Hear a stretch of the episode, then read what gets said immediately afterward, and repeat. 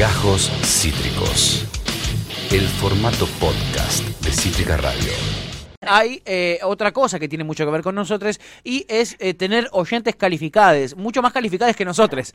Sí, bueno, no es tan difícil igual tampoco, pero sí. Claro, eso no es tan difícil de lograr, eh, pero tenemos oyentes muy calificados, por ejemplo, acá están participando muy activamente en, en Twitch, la verdad que son textos muy grandes que, que, se me están quedando afuera, pero ahora es el momento de saludarla a ella para continuar el tema que nos trajo Almendruji, el tema que inició ayer nuestra amada Tuti F con su bloque de guiso de noticias que se armó ayer con dos informaciones, bueno, esto nos disparó algo. Eh, plantearnos de vuelta la importancia de la ESI, se aplica, no se aplica, eh, este, cuál es su relevancia. Y para hablar de esto, tenemos en comunicación a. Primero la voy a presentar como oyenta de este programa y televidenta de este programa, porque me parece que es su título más importante, porque después tiene un montón que nos bajan el precio a nosotros, ¿entendés? Porque es. Para el ojete. No, sí, tal cual. Es psicóloga, docente, acompañante terapéutica, es tallerista ESI y es nuestra amada María Clara Soneira. Hola Clary, bienvenida, ¿cómo estás? Hola. Hola, bebé. Es bordador. Bien. ¿También es bordadora? claro. Mi remera, de Friends me la bordo clarita que es de un nivel de excelencia altísimo esa eh, remera, como eh, claramente todo lo que hace Clary, eh, este, sostenemos desde este programa. Eh, Clary, primero que nada, bienvenida. Un placer eh, eh, poderte, eh, poderte conocer, por conocer tu imagen y no solo el texto que, que, escribís cuando, cuando te comunicas con, con nosotros. Y, y, te quería preguntar, vos como, como, como tallerista es y como, como docente y como psicóloga, ¿qué opinas de, de, la columna que nos trajo recién Almendrita, nuestra columnista adolescente, hablando sobre la importancia de la ESI? Primero me siento como en delay, ¿viste? Cuando en la tele dicen, recién te escucho, porque como que voy viendo la imagen en delay. Claro, sí. Em, así que te escucho, te escucho, Pato. Bien. Eh, no, la verdad es que eh, súper interesante todo lo que estuvo planteando Almen y soy fan de los adolescentes con esta con este tomar la posta, mm. con, con, querer hablar, con exigir hablar. Me parece que parte del como el replanteo que uno hace de su propia educación es también no haber tenido eh, esa voz, como exigir que, esto se cumpla. Me parece que son muchos los centros de estudiantes, los movimientos adolescentes, lo que está permitiendo que donde en los espacios donde no se aplica, se esté aplicando o haya espacios que eh, los adolescentes mismos generan y piden. Entonces eso me parece muy importante, porque bueno, como leía también en el chat, se menciona mucho esto de que es transversal y que debería eh, abocar todas las áreas pero la realidad es que vemos que no sucede en la mayoría de las instituciones. Siempre queda reservado más a un taller, a un espacio. Eh, que la idea es esa, el planteo de la ESI es que haya otros espacios de profundización en los contenidos. Eh, pero también es que se haya un replanteo institucional, porque si, no sucede como este desfasaje donde se dan las charlas, no sé, eh, contenido de género y después en los listados se sigue separando entre hombres y mujeres. Entonces hay una distancia a nivel institucional que todavía falta eh, balancear, porque eso se ve presente en muchos espacios, educación física se hace separado. Entonces... Eh, se habla de educación sexual integral y sigue siendo una cuestión totalmente binaria. Clary, eh, en este sentido, ¿no? Eh, siendo conscientes de la realidad, esto que decía también Almen, bueno, a veces eh, la realidad no es lo que los adultos quieren, es lo que es, bueno, entendiendo también que la realidad es lo que es. No, digo, no tendría más sentido que la ESI cumpliese, que tuviese un rol, digamos, del Estado, con un Estado mucho más presente, donde haya específicamente talleristas que se ocupen de eso, que estén bien formadas y que el Estado tenga la obligación de derivar eh, todos los años, en todos los cursos, un taller de ese con una persona capacitada y que no dependa de eh, lo que sabe el docente, lo que el docente tiene ganas, la voluntad del docente, y hoy te da ese la profe de lengua y mañana te da ese el profe de matemática o la profe de matemática o viceversa y que no tenga, digamos, y que no haya una cuestión clara. Y no debería haber una materia que sea ESI que sea obligatoria y que, la, y que directamente esté eh, dada por el Estado con, eh, con talleristas formadas eh, con la misma información, pues si no es como, es muy, es, un voluntariado la ESI. Sí, pero por un lado tendría que haber un Estado que rija en el sentido de, digo, los Estados, nuestro Estado en particular, tiene una currícula obligatoria, entonces eso tendría que estar como obligatorio en todas las áreas transversales. Y a su vez, estos espacios, como vos decís, donde haya un profesional que sepa de la temática y tenga la formación. Eh, pero a la vez también hay algo de formar a esos docentes. Porque, digo, yo siempre doy el mismo ejemplo. Yo fui al taller de ESI pensando que la pastilla anticonceptiva era abortiva. Y no lo es. o sea, aprovecho a, como, eh, a dar un ejemplo de, que éramos eh, adultos de 20 a 30 años y cuando dijeron eso todos hicimos como, ah, viste, como ese silencio como de, de necesidad de formar también a los docentes que están en ejercicio. Entonces, me parece que el problema es que la ley se sancionó, pero no se está aplicando, entonces la idea sería que se, aplique transversal en todas las materias, porque también hay que trabajar algo de género, que no está sucediendo en las instituciones escolares, eh, y por otro lado poder brindar otros espacios de consulta. Y esos talleres que muchas instituciones generan para profundizar en los contenidos o jornadas, eh, pero hay veces que no se da ninguna de las dos cosas, hay veces que queda reducido el espacio del taller, entonces sucede esto que mencionaba antes. Después, en la continuidad de la institución educativa, nada de eso aparece. No aparecen espacios de consulta para métodos anticonceptivos ni infecciones, eh, no aparecen espacios de intercambio. Eh, mucho surge a que la idea también es que la, la escuela surgió, según convenio hace años, para ser eh, para todos. O sea, la idea es para todos y plantear una igualdad en la sociedad que sabemos que muchas veces no sucede. Pero también es un espacio eh, donde los, las niñas y los adolescentes conviven mucho tiempo.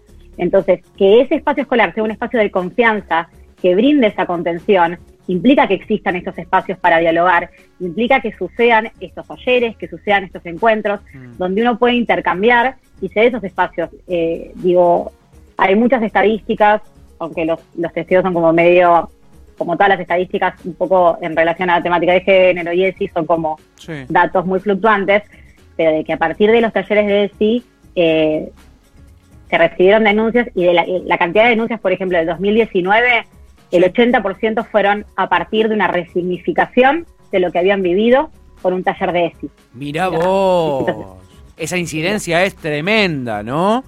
Tremenda. Eh, y ahí queda clarísima la importancia, ¿no? Y la importancia de la ESI desde el nivel inicial, ¿no? Porque justamente eh, lo más sencillo es vulnerar los derechos de niñas tan pequeñas que no entienden sus derechos, que no tienen esos espacios para charlar. Entonces, qué importante que es desde el nivel inicial. No es que eh, darle la ESI a un nene de 5 años o de 4 años le vas a enseñar a poner un preservativo. Le vas a enseñar a entender cuáles son los límites de su cuerpo. Digo, es, es como que a veces, viste, con mis hijos no, con tus hijos no, ¿qué? ¿Qué? decís? ¿Tus hijos no qué? Bueno, había, esa la, era la campaña súper fuerte, que bueno, yo lo comparaba con las vacunas y ahora con la campaña antivacuna también perdí. Eh, porque decía, bueno, hay algo de, la vacuna no es solo la, inmunidad a tu hijo, a tu hija, sino también de comunidad. Entonces, vos no te contagiás, eh, no sé, qué hay ahora, eh, hepatitis, porque tenés la vacuna vos y porque todo tu entorno tiene la vacuna. Ahora justo con el COVID también. Em, entonces la idea es esa, la ESI para todos, para todos. O sea, entonces no es solo tu hijo el que va a recibirla, sino todos para tener una sociedad que sea más inclusiva. Porque por un lado está, el con mis hijas no te metas, que eh, primero que es como avisarle a esas familias que sus hijas son sujetos de derechos, como la nieta de mala fama. Entonces, más allá de que sea tu nieta, tu sobrina, tu hija, no es de tu propiedad. Tiene derechos inherentes ese niño. Entonces, no los puedes pisotear porque tengas un vínculo afectivo con esa persona, ni porque tengas un vínculo de, vínculo de relación familiar. Eh, eso primero y principal. Y también eh, separar la ESI de, de, lo biológico y de lo sexual. Sí.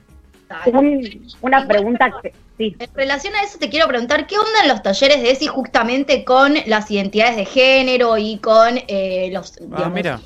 Eso, con la orientación de género, orientación sexual e identidad de género. ¿Qué, qué onda? Es uno de los contenidos como transversales. La, ESI, como menciona, cinco ejes específicos, que los, los voy a leer para no pisarme.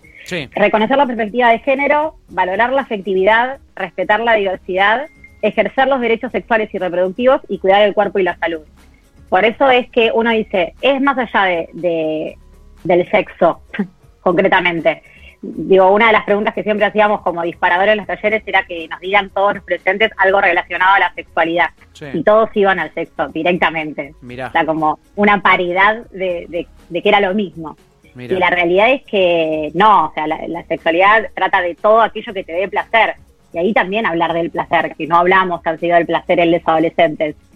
O sea, Es el tabú, pero después cuando uno revisiona es una época donde uno está indagando qué le genera placer, no solo en lo sexual, sino en todos los aspectos. Sí, sí. Eh, entonces, también es esto, trabajar el género, trabajar la identidad de sexo, eh, la identidad sexual, perdón. eh, Hay muchas eh, vertientes de la ESI que son muchísimo más enriquecedoras a nivel sexual, a nivel, eh, la diversidad. Hay muchas veces que uno va a hacer un taller y trabaja la identidad. El, el adolescentes que es tan importante trabajar esa constitución de la identidad.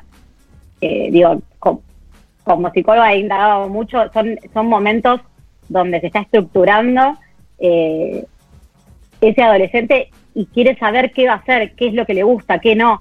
Entonces, eh, la identidad es muy importante, más allá de la sexualidad, porque uno en realidad después lo explica en plano categorías, para que sepan las Sí. categorías que hay. Pero la idea es que las categorías sea para, para saberlo, no para que uno tenga que ponerse esa etiqueta.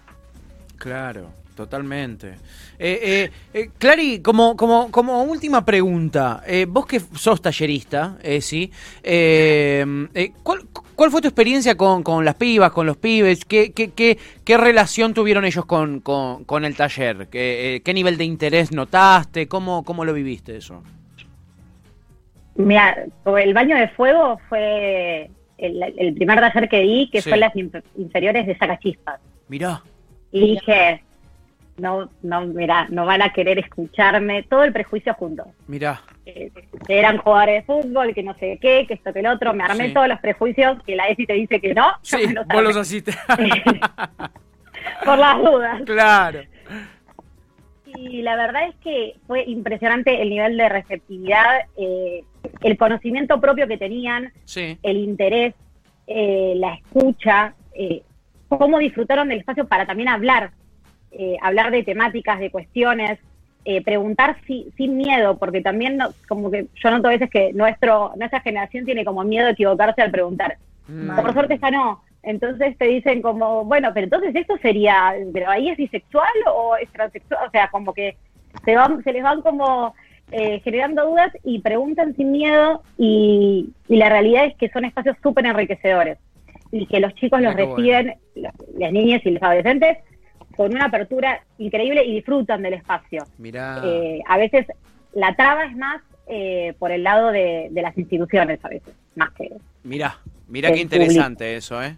Mirá qué, qué interesante. Bueno, eh, qué, Claro. qué, qué gustazo poder conversar con, con ella. La leemos todos los días. Ustedes que están en este momento comentando, hubo una catarata de, de, de, de- de comentarios, te digo, en, en Twitch y en, y en WhatsApp que no llegamos a leerlos, Clary, este, pero está siendo muy, muy valiosa y abrió mucho a, a debate, que era, que era nuestra, nuestra intención este, con, con llamarte. Eh, la leen siempre a ella, ahora la están viendo en persona, sí, es la mismísima Clara, sí, es Clary, es Clary de Twitch, boludo, ¿lo puedes creer? Este, No me quiero llevar el mérito, pero ¡Llegué! ¡Llegó!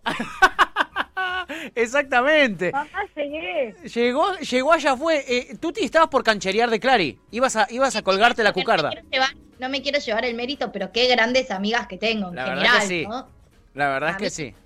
Digo, La traje a Lu, traje Sí. a Bene, Sí, traigo a Clara, la verdad. la verdad. Hasta que no eh, estén todas, no paramos. Eso, eso. Vamos a hacer este una sección, quizá, de amigas de Tuti, que son además todas muy interesantes encima y t- mucho, mucho más contenido para compartir que nosotros. Así que, este, eh, ojo que lo está escuchando la directora esto y le vamos a dar una idea y es que nos pegue una patada en el orto a nosotros dos, Tuta, y vengan tus amigas a hacer el programa. Eh, perdón, perdón, perdón. Yo por lo menos podría producirlas porque las voy trayendo. y Ay, disculpa, ya, ya estás haciendo lobby para no perder el trabajo, me quedo yo solo afuera.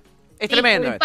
Es No, tremendo. Siempre de mi equipo, quédate tranquilo. Jamás te dejaría tirado. a mí. Genia, amiga. Eh, acabamos de eh, conversar con ella, tuvimos el gusto eh, de poder conversar sobre estos temas tan importantes. Ella es María Clara Clara. Soneira, la amamos fuertemente, psicóloga docente. Eh, te amamos fuerte, Clara, y gracias por acompañarnos todos los días y hoy tomarte el tiempito de salir a hablar un ratito. Los amo, chicos. Y bueno, un gusto que me acompañen todas las mañanas. Ahí estaré siguiendo comentando, sobre todo con cosas de la grieta. Vamos. Bien, bien, hay que gritar todo. Que no es la grieta, pero sí es la grieta. Exacto. Cristina dice que no, pará. Me, me dice, me dice Jan que te preguntemos. eh, te vamos a hacer una pregunta muy difícil ahora, Clara, ¿eh? Mirá que la entrevista fue bastante tranqui. ¿Playa o montaña responde María Clara Soneira en este momento? Tengo un problema que quiero empezar una campaña que la hermana de una amiga quería empezar, que era Sí. playas de goma eva. Porque odio la arena, odio, me genera un odio. Re. O sea, como, Re. no sé, después te quedan los pies, eh, Sí. está en todos lados. O sea, vos barres donde te quedes y sigue habiendo arena. Sí, sí. Es- es- ¿Te bañás, viste? eh, Te ba- pusiste el pie en la orilla y tenés arena dentro de la malla. No entendés cómo llegó hasta ahí. Sí, sí, sí. Rompe todas las leyes eh, de la No. física. Totalmente. Este, bueno, respondió eh, eh, Clary, anti-arena, gana claramente el Team Montaña, que en verdad ya había ganado, eh, había ganado como un 62% más o menos. Así que, Clary, bien ahí, terminaste de, de- de ponerle la, la frutilla a la grieta. Eh, abrazo enorme, Clary, gracias por, por conversar con nosotros un ratito. Un beso enorme, chicos. ¡Mua! Lo sigo escuchando. Dale, abrazo gigante. Eh, este programa ha llegado a eh, la culmine. Esto fue Gajos Cítricos. Encontrá los contenidos de Cítrica Radio en formato podcast en Spotify, YouTube o en nuestra página web.